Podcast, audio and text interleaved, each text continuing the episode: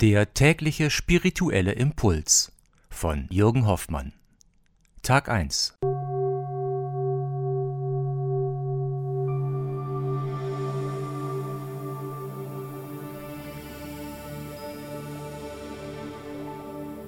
Meine Tage sehen anders aus, wenn ich sie damit beginne, erst einmal in die Stille zu gehen, mir Zeit zu nehmen für mich und für Gott.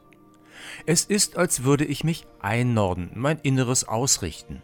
Ich gehe anders in den Tag, die Begegnungen werden andere und die Gespräche auch.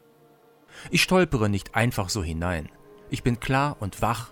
Ich habe nicht unbedingt eine Erwartung, aber in mir ist eine Gewissheit oder Zuversicht, die sagt, was immer geschieht, ich nehme es an, wie es kommt.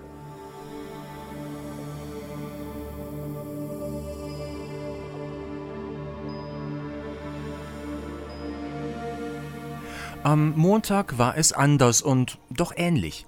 Keine Zeit für Stille, aber ich bin nach Monaten zum ersten Mal wieder schwimmen gegangen.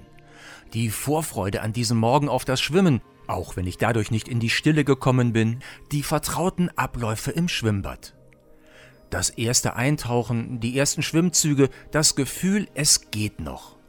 Die zunehmende Leichtigkeit Bahn für Bahn, dieses komplette Abschalten, einfach nur eintauchen und auftauchen, Ausatmen und Einatmen, Ankommen und Wenden, immer wieder. Das ist Meditation.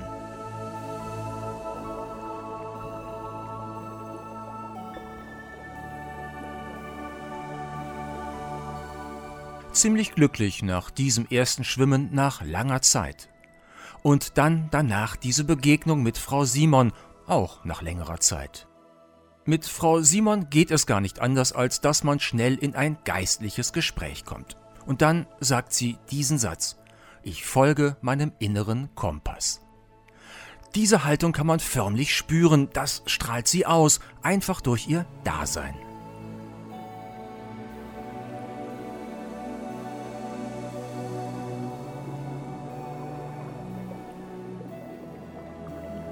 Innerer Kompass, was für ein schönes Bild, für ein inneres Aufgeräumtsein, mit sich eins sein, im Einklang sein mit Gott und sich selbst, ausgerichtet sein.